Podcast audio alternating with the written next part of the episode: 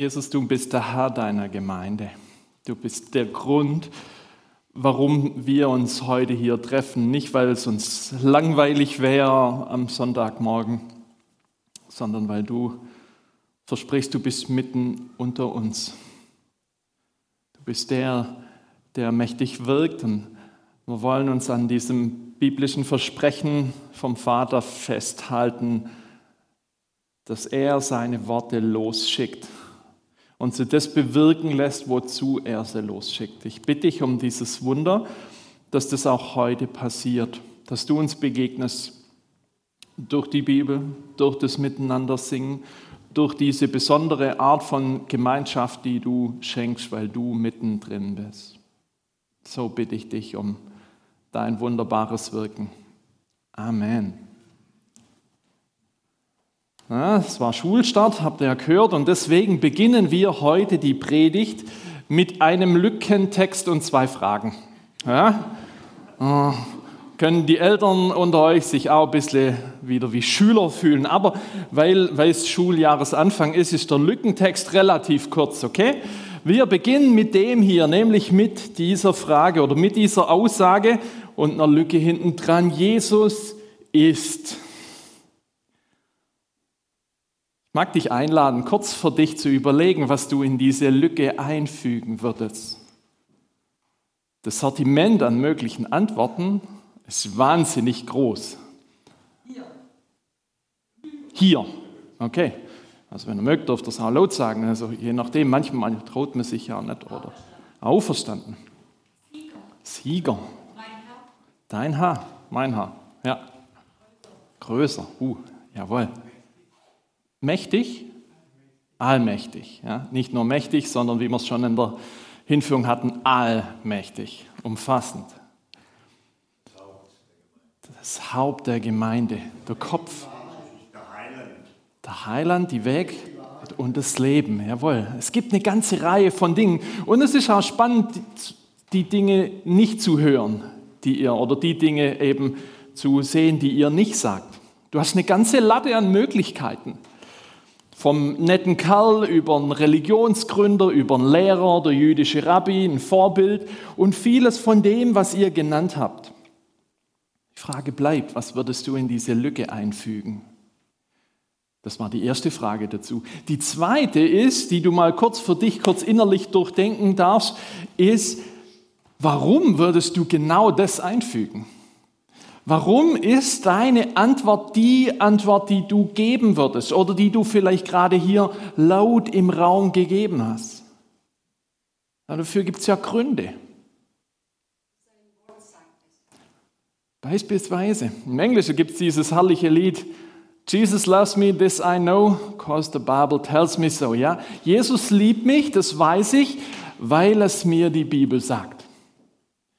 Dann gibt es auch so lustige Leute, die das nochmal ein bisschen umdrehen, sagen, Jesus loves me, this I know, cause my mom told me so. Ja? Jesus liebt mich, das weiß ich gewiss, weil meine Mama es mir gesagt hat. Auch das ist ein legitimer Grund, ja, zu sagen, hey, ich habe es in der Bibel gelesen, es ist mir zum Schatz geworden, vielleicht eben auch aus der Prägung raus, dass du von klein auf mit, mit Mama und Papa mit der Bibel groß geworden ist. Dass Jesus irgendwie eine zentrale Figur war, die ähm, dich vom Mutterbauch her an schon begleitet hat. Ja? Dass du im vierten Monat der Schwangerschaft hier schon, welch ein Freund ist unser Jesus im Bauch gehört hast. Es wäre ja alles möglich. Vielleicht ist auch ein Grund, dass es mit, mit Erfahrungen zu tun hat. Aus dem Bibellesen raus, dieses wundersame Erleben, hey, Gott spricht mich an oder dass irgendwie mitten in einem Leben, das so überhaupt nichts mit Jesus so richtig zu tun hatte, er dir irgendwie irgendwo begegnet ist, einen Hunger geschenkt hat, irgendwie ein Suchen losgegangen ist. So, was, was steckt hinter diesem offensichtlichen Bild des vermeintlichen Religionsgründers? Das, was du in diese Lücke füllst, hängt mit der Bibel vielleicht zusammen, mit dem, wie du ihn erlebt hast. Und es bleibt mit wahrscheinlich eine der ganz, ganz großen Fragen. Es ist eine Frage, die sich durch die Bibel selber zieht, durch das Neue Testament zieht. Jesus ist, ja, wer ist er denn? Das ist eine Frage, die, die sich und ihm jede Menge Leute stellen. Das sind zum einen seine zwölf Schüler. Die sind mit ihm drei Jahre unterwegs und permanent fragen sie sich, wer ist er? Und die Antwort, die sie hier reinschreiben würden, die verändert sich immer wieder nochmal. Dass sie merken, er ist irgendwie ein Rabbi, irgendwie so ein jüdischer Lehrer. Und dann streichen sie es nochmal durch und merken, nee, der ist irgendwie mehr. Er ist auch jemand, der Wunder tut. Sie merken immer wieder von neuem, wer er ist. Und kommen immer wieder ins Staunen und merken, nee, jedes Mal, wo sie es wieder rausradieren müssten, aus dem Lückentext raus, merken, Jesus ist noch mal mehr. Jesus ist noch mal mehr als das, was sie bisher von ihm erwartet haben. Die gleiche Frage stellen sich hier die etablierten jüdischen ähm, Gelehrten, die Pharisäer, die Sadduzäer, Leute, die sich wahnsinnig schwer damit tun, die alles dafür tun würden, um, um da reinzuschreiben, Jesus ist ein Lügner. Es gibt die Masse an Leute, die Jesus begegnen, die zu ihm kommen. Jesus ist auf jeden Fall irgendwie interessant. Hin und wieder einer, der hier mal geschwind hier kostenlose Riese Festessen schmeißt, ja? Da gibt es ganz viel, was man antworten könnte. Und wie gesagt, die Jünger erleben ihn. Und dann gibt es auch noch diesen hart schwäbischen Moment, in dem Jesus eine Frage stellt, die sich jeder Schwabe, zumindest im ländlichen Raum, Ü50 stellt, die sich in anderer Form Teens und Jugendliche auch stellen. Aber es gibt diese Frage, vielleicht kennt ihr sie, die heißt, was denket Leid? Was denken die Menschen um mich herum? Wer ich bin. Und Jesus stellt seinen zwölf Jüngern diese Frage, was denken die anderen, wer ich bin? Und er fragt nachher sie, was denkt ihr, wer ich bin? Die ist im Raum, die ist immer wieder da und immer wieder antworten sie und merken, nee, ich muss es nochmal rausradieren, weil es nochmal mehr ist, wer Jesus ist. Und glaubst du, der Text, der Abschnitt, der das nochmal auf ein ganz anderes Niveau hebt als alles, was bisher in ihre Lücke reingekommen ist, den findest du im Matthäusevangelium, das Kapitel 17, die Verse 1 bis 8. Wenn du deine Bibel dabei hast, schlag sie gern auf, digital oder analog. Ansonsten hast du die Chance, hier vorne mitzulesen, nach der Übersetzung der Basisbibel. Und da heißt es folgendermaßen. Sechs Tage später nahm Jesus Petrus, Jakobus und dessen Bruder Johannes mit sich. Er führte sie auf einen hohen Berg, wo sie ganz für sich waren. Und da veränderte sich sein Aussehen vor ihren Augen. Sein Angesicht leuchtete wie die Sonne und seine Kleider wurden strahlend weiß wie das Licht. Und sieh doch, da erschien vor ihnen Mose und Elia, die redeten mit Jesus. Und da sagte Petrus zu Jesus, Herr, es ist gut, dass wir hier bei euch sind. Wenn du willst, werde ich drei Zelte aufschlagen. Eins für dich, eins für Mose und eins für Elia. Und während Petrus redete, sieh doch, da legte sich eine Wolke aus Licht über sie. Und sieh doch, eine Stimme erklang aus der Wolke. Das ist mein Sohn.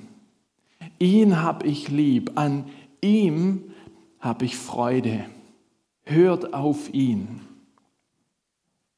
Und als die drei Jünger das hörten, warfen sie sich nieder und fürchteten sich sehr. Und Jesus ging zu ihnen und berührte sie. Er sagte, steht auf, habt keine Angst. Und als sie aufsahen, konnten sie niemand mehr erblicken. Nur Jesus war noch da. Acht kurze Verse. Beim Bibellesen könnte man da relativ schnell drüber kommen. Und ich mag dich heute einladen, auf diesem Weg in diesen Text rein, das ein bisschen mit dem Kopfkino zu tun. Ja, so deine eigene Vorstellungskraft ein bisschen anzukurbeln heute Morgen, was, was das für eine Situation auf diesem Berg sein muss.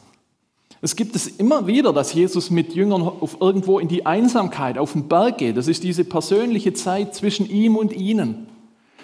Und was du denkst, es ist irgendwie so ein, so ein kleiner Wandertrip und du kommst so oben auf diesen Berg an. Du bist bereit für alles, was so dazugehört, Aussicht genießen, das Gipfelselfie machen, wenn es das braucht, zu vespern. Aber alles von dem passiert nicht.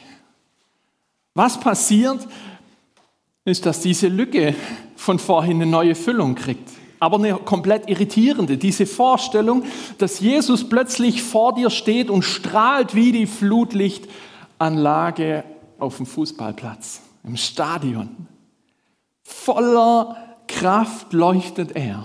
Und, und das wäre schon wild genug. Es wäre schon wild genug. Plötzlich steht er nicht mal mehr alleine da. Plötzlich sind zwei Männer da, Mose und Elia. Ich weiß nicht, warum Petrus nachher weiß, dass es Mose und Elia ist. Ich gehe davon aus, sie hatten kein Namensschild dabei, so mein Name ist, ja, mein Name ist Mose und Elia, aber er weiß es, dass die zwei da sind. Zwei Leute, die eigentlich schon Ewigkeiten nicht mehr so normal auf der Erde unterwegs sind. Und trotzdem ist kein Zufall, dass die zwei neben ihm stehen, dass sie mit ihm reden. Mose Mose war so derjenige, den Gott gebraucht hat, um sein Volk aus Ägypten rauszubekommen. Mose ist der, den Gott gebraucht hat, um seinem Volk die zehn Gebote zu geben. Er ist derjenige, den Gott gebraucht hat, um wieder eine enge Beziehung zwischen Gott und dem Volk Israel herzustellen. Mose ist derjenige, den Gott dazu gebraucht hat, sein Volk bis an und mit seinem Nachfolger in ihr neues Zuhause zu bringen. Und Mose bekommt es gesagt von Gott, ich will meinem Volk einen Propheten erwecken wie du, auf den sollen sie hören. Und dann ist da Elia, Prophet, deutlich später in der Bibel unterwegs, aber im Alten Testament war die Erwartung, bevor, bevor dieser König kommt, dieser eine König, der Gottes Volk wieder ganz nah in Gottes Gegenwart bringt, muss nochmal Elia kommen. Elia, der ist nicht ganz normal von dieser Welt gegangen, irgendwie verstorben, sondern der wurde zu Gott geholt und die Erwartung war, bevor dieser neue König, dieser Maschiach, dieser Messias kommt, kommt Elia nochmal. Und so stehen die zwei mit Jesus da. Das du dir vorstellen, wie, wie das in Petrus, in Jakobus und in Johannes zugegangen sein muss. Was, was passiert hier? Unser Lehrer, unser Freund, unser, ja, was ist er? Steht mit diesen zwei Männern auf dem Berg und redet mit ihnen. Und sie unterhalten sich nicht über Fußball, sie unterhalten sich nicht über Germany's Next Topmodel oder sonst irgendein Kram. Im Matthäus steht nicht, worüber sie reden. Aber das Gute ist, im Lukas-Evangelium gibt es die Geschichte auch nochmal. Und dort ist ihr Thema genannt. Im Lukas-Evangelium Kapitel 9, da heißt es, sie, diese zwei, sprachen mit Jesus über den Tod, der ihnen nach Gottes Plan in Jerusalem bevorstand. Also diese Situation ist die, Mose und Elia stehen bei Jesus und sagen ihm, hey, Jerusalem kommt. Es wird dieser Tag kommen, an dem du am Kreuz stirbst. Geh diesen Weg weiter. Das zu erleben. Und wieder die Frage, was kommt in diese Lücke rein? Es wird wieder rausradiert und die Frage ist, ja, wer ist er jetzt? Messias, okay, aber wie passt das mit diesem Kreuz zusammen? Wie passiert, passt das mit diesem Tod zusammen? Und Petrus kommt auf diese Idee, lass uns diese Situation festhalten. Nicht nur irgendwie mit einem Bild, sondern lass uns hier bleiben. Irgendwie kriege ich das hin, drei Zelte, die Möglichkeit, es weiter zu erleben und vielleicht auch diese Chance zu haben, so langsam zu verstehen, was in diese Lücke rein muss. Dieses Staunen, dieses Irritiertsein irgendwie ein bisschen auf die Kette zu kriegen. Und mitten in dieses, hey Jesus, wenn du Bock hast, baue ich euch drei Zelte auf, schwuppsdiwupps, irgendwo hat es ein Dekathlon, das kriegt man hin, oder was auch immer da zum Zelte bauen benutzt wird, mitten, mitten in diesen Vorschlag, pam, das nächste. Wieder muss Wieder muss das, was in der Lücke steht, nochmal rausradiert sein. Plötzlich heißt es in Vers 5, während Petrus redete, sieh doch, da legte sich eine Wolke aus Licht über sie und sieh doch, eine Stimme erklang aus der Wolke. Das ist mein Sohn. Ihn habe ich lieb. An ihm habe ich Freude. Hört auf ihn. Dass Jesus leuchtet, war wild genug. Dass Mose und Elia dastehen, war noch verrückter. Aber dass jetzt Gott redet, so wie damals an der Taufe von Jesus am Jordan, dass er wieder redet, die gleichen Worte mit einem kleinen Zusatz, hört auf ihn. Dass Gott plötzlich da ist, sich zu Jesus stellt. Und nicht nur, dass so eine Bestätigung von Gott kommt, wie dass, dass Gott sagt, du bist verifiziert, du hast einen kleinen blauen Haken, ich stehe hinter dir. Nein, es ist noch mal viel mehr, dass, dass Gott sagt in diese Lücke, Jesus ist, füllt, füllt Gott hier rein, er ist mein Sohn. Alles über dem, was, was bisher auf den Zetteln der Jünger irgendwie zu Hause war, so richtig. Alles, was bisher in ihre Lücke reingekommen wäre, das, was Gott hier zu ihnen sagt, ist mehr. Jesus ist noch mal mehr, als sie erwartet haben. Und vielleicht wisst ihr, wie die Geschichte insgesamt weitergeht. Sie werden immer wieder an den Punkt kommen müssen mit, mit Jerusalem, mit Karfreitag, dem Tod am Kreuz, Ostersonntag. Sie werden immer wieder an den Punkt kommen, sagen zu müssen, Jesus ist noch mal mehr Wahrscheinlich, wenn du schon ein bisschen länger Christ bist, irritiert dich diese Aussage nicht so. Ja, Jesus ist Gottes Sohn. Okay, Haken ran. Schon mal gehört, vielleicht auch schon öfters gehört. Und das Ding ist, manchmal braucht es nochmal Vorstellung, was dahinter steckt. Nicht irgendwie nur die Fantasie, die, die ich mir hier Pred äh, beim Predigtschreiben hier irgendwie aus den Fingern rausgelassen habe, sondern es braucht nochmal diesen Blick drauf, was hinter diesen zwei Worten steht. Hinter dem, dass er Sohn Gottes ist. Und bei dem hilft uns wiederum die Bibel. Ich mag euch kurz mit hineinnehmen in einen Text, der diese zwei Worte uns mal kurz mal in einem schnellen Aufwasch erklärt. Und das Spannende ist, es geht nicht nur darum, euch irgendwie eine Theologie um die Ohren zu hauen und sagen, pam, pam, pam, so ist es.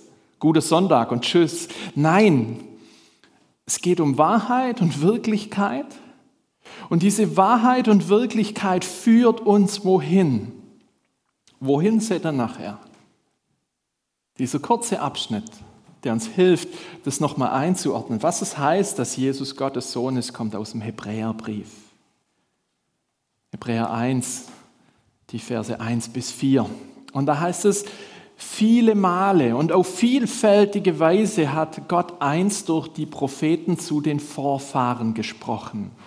Jetzt, am Ende dieser Zeit, hat er durch seinen Sohn zu uns gesprochen. Ihn hat er zum Erben von allem eingesetzt. Durch ihn hat er auch die Welt geschaffen. Der Sohn ist der Abglanz von Gottes Herrlichkeit und das Abbild seines Wesens. Durch sein machtvolles Wort trägt er die ganze Welt. Er hat die Reinigung von Sünden bewirkt.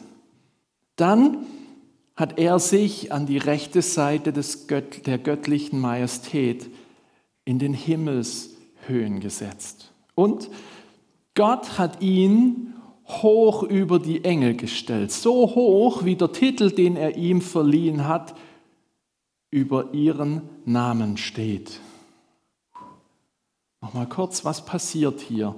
Und was heißt es, dass, dass in diese Lücke Jesus ist, Gottes Sohn? Was es heißt? Vier, vier kurze Pam, Pam, Pam Schlaglichter, die drinstecken. Dass er einfach sagen kann, jetzt am Ende der Zeit redet Gott durch seinen Sohn. Auf eine Art und Weise, wie er es nicht getan hat vorher. Auf eine Art und Weise, die sich nicht überbieten lässt. Und er verbindet damit nicht nur, dass Jesus als Gottes Sohn redet, wie Gott es vorher noch nicht getan hat, sondern dass es mit dazu kommt, dass, durch, dass er auch durch seine Person redet. Dass es heißt, an Jesus, an seinem Sohn erkennst du, erkenne ich, wie der Vater ist. Er ist das, der Abglanz, das Abbild von Gott. Das ist das eine. Wenn du den Vater sehen willst, so sagt uns die Bibel, dann guck dir Jesus an. Das Zweite, was hier einfach mal so kurz in einem knappen Satz mal kurz rausgehauen wird, ist, durch ihn hat er auch die Welt geschaffen.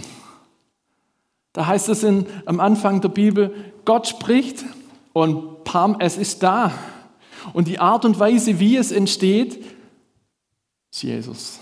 Dass er diese Macht und Kraft ist, durch die der Vater hier einfach mal kurz mehrere Bergmassive hinstellt, eine, eine Botanik hier raushaut, eine Fauna, Schmetterlinge, die durch den Gottesdienstraum fliegen und so weiter. Das, das komplette Programm, ja, ne?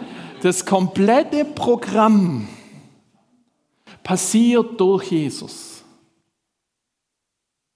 Ein drittes, Jesus, der Sohn Gottes, er hat die Reinigung von den Sünden bewirkt.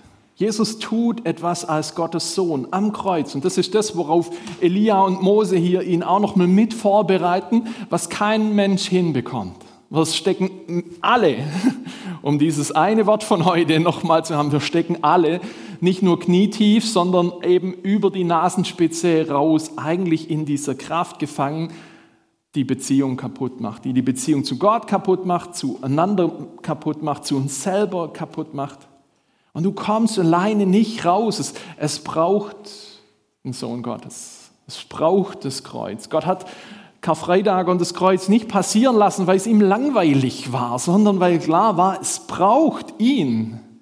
Nicht dich und mich, es braucht Jesus. Jesus, der Sohn Gottes, und das ist das Letzte aus diesem, aus diesem Abschnitt, ist, dass dass es heißt, Jesus, Jesus ist gnadenlos erhoben über, über alle himmlischen Wesen. Wenn man jetzt mal den Vater und den Heiligen Geist beiseite nimmt. Dort, wo in der Bibel Engel beispielsweise auftauchen, da machen die richtig Eindruck. Da kriegen Leute Angst, dass es knallt. Man könnte denken, Engel, hey, das ist, huh, das ist schon hoch, ja. Aber wir bekommen es hier und auch im Evangelium gesagt, die Engel, die Engel sind nur helfende Gestalten. Im Lukas-Evangelium heißt es in Kapitel 4, sie dienen ihm. Das sind nur Hilfskräfte. Und Jesus, er ist viel höher als sie. Ja? Es ist ein riesiger Unterschied zwischen Butler und Hausherr. Und hier wird uns gezeigt, dieser Unterschied ist ohne Ende groß. Die Frage war, was, was füllt mir diese Lücke ein? Jesus ist. Unser Abschnitt sagt einfach, er ist Gottes Sohn. Und das jetzt mal so ganz kurz, ganz knackig, kurz und schnell, das so ein bisschen zu erahnen, wer Jesus ist. Dass er derjenige ist, durch den Gott redet, auf eine Art und Weise, durch, wie durch niemand anders zu uns redet. Dass wir an ihm Gott den Vater sehen, dass Jesus derjenige ist, durch den die Schöpfung passiert ist. Was für eine Kraft, was für eine Macht in ihm steckt.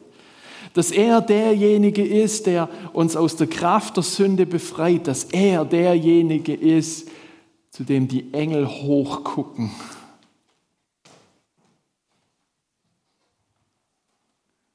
Wenn du mit diesem Gedanken zurückgehst zu Matthäus 17, das sind diese drei Jünger.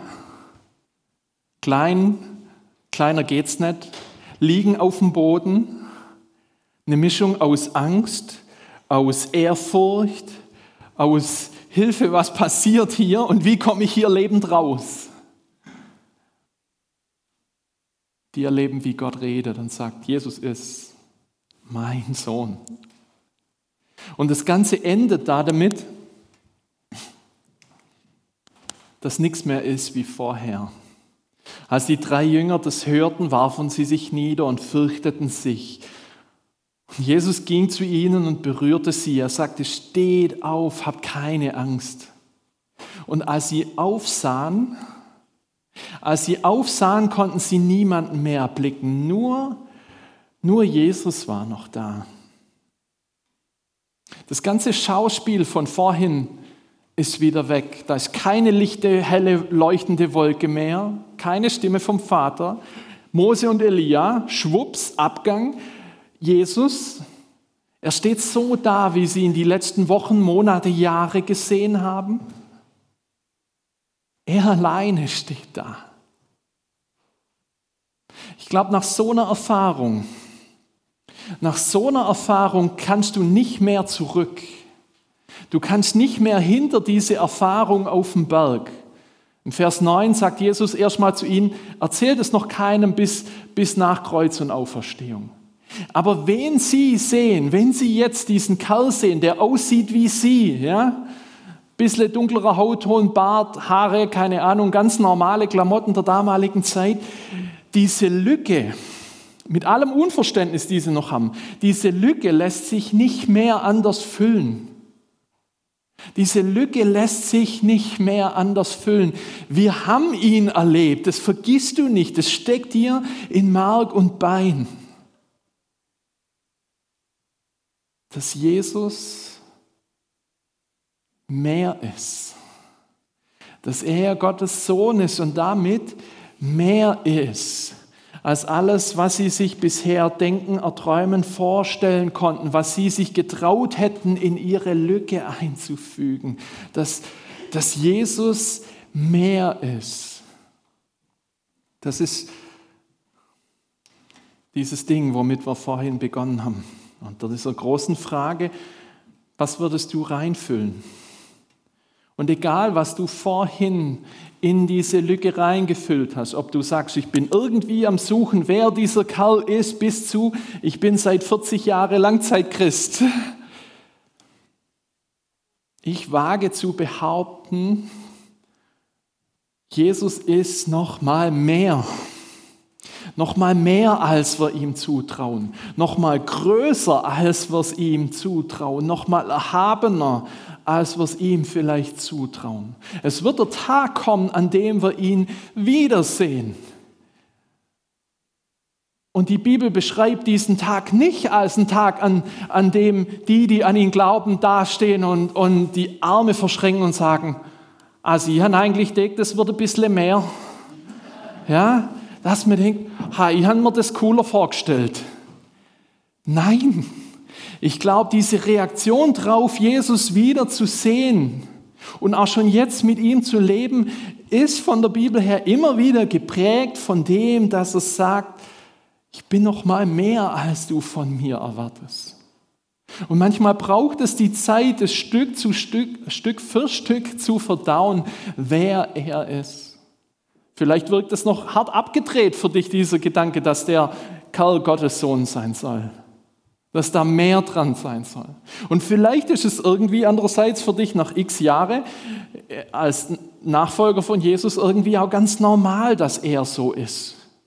Und dann manchmal mit der Bibel nochmal neues Erstaunen und vielleicht sogar ein Erschrecken über seine Größe kommt.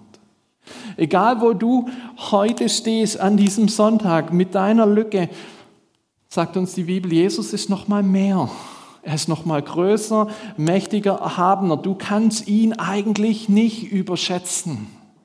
Du kannst ihn nicht überschätzen.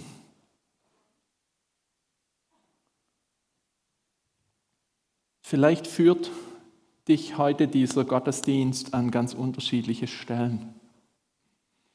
Beim, beim Vorbereiten, als ich da so saß, habe ich irgendwann mal einen Stuhl ein Stück nach hinten rollen lassen und mal gedacht, Martin, du bist schon eine Weile Christ. Jetzt nicht so ewig lang wie manche vielleicht unter euch, aber dachte so, hey, Jesus, du bist noch mal größer, als ich dich bisher sehe. Ich möchte zurück in dieses Staunen, in diese Erwartung, wer du bist, in die Größe, die zu dir gehört. Ich möchte mehr von dir erwarten. Vielleicht bringt es dich mit ins Beten hinein zu sagen, Jesus, wenn du noch mal mehr bist, will ich mit meinem ganz schmalen, manchmal wackeligen Glauben dir noch mal mehr zutrauen. Wenn das so ist, dass, dass du der Sohn bist, wenn es so ist, dass du die Kraft bist, durch die hier in sechs Tagen mal alles geschwind schwupps hingestellt wurde vom Vater. Wenn du der immer noch bist, dann will ich zu dir kommen mit all meinen Fragen, mit all diesem Halbglaube, der da ist, mit der Hoffnung, dass, dass du mein kleines Leben irgendwie in der Hand behältst, dass es dir nicht irgendwie durch die Finger flutscht, dass, dass du weißt, was du mit mir tust. Und ein vorletztes vielleicht, und das ist das Schöne, bist du eher ein Mensch mit einem noch mal mehr kognitiven Zugang. Und das ist gut, den zu haben. Und wenn das dein Ding ist, lade ich dich dazu ein, einen Hebräerbrief zu lesen, wo das noch mal ganz viel durchdacht wird und sagen, hey, Jesus ist mehr. Er ist mehr als die Engel. Er ist mehr als die Opfer im Alten Testament, die uns in Gottes Nähe gebracht haben. Er ist mehr als der Hohepriester, der das damals gemacht hat und, und, und.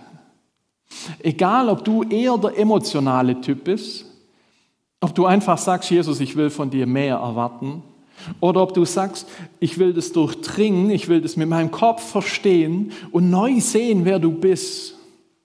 Am Ende, am Ende führt es gemeinsam zu einem einzigen Punkt. Am Ende führt es gemeinsam zu einem Punkt. Nämlich zu dem, dass ein Staunen über Jesus da ist. Ein Staunen und zu sagen, Jesus, mit dem, was ich bisher schon von dir verstehe, mit dem, was ich in diese Lücke einfüge, du bist noch mal mehr. Und ich will staunen drüber, wer du bist, dass du dich für mich interessierst und ich will dich dafür loben, wer du bist, wen der Vater mir mit dir geschenkt hat. Und mitten an diesem Montag, mitten an diesem Dienstag, mitten in meiner Arbeit, mitten in der Schule, mitten in dem, was in der Familie und sonst wo los ist, mitten in dem, worüber ich mich freue und wo ich immer noch Sorgen habe, Jesus, du bist mehr. Und so möchte ich mit ihm reden und beten. Jesus, du Du übersteigst unsere Vorstellungskraft. Du hast die Vorstellungskraft deiner Jünger überstiegen.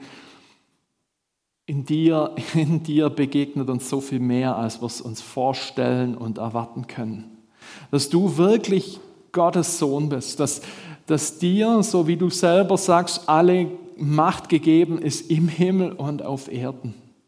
Dass du uns den Vater zeigst, allein schon durch das, wie du bist und durch das, was du sagst und uns durch das Kreuz in, in die Gegenwart des Vaters zurückbringst.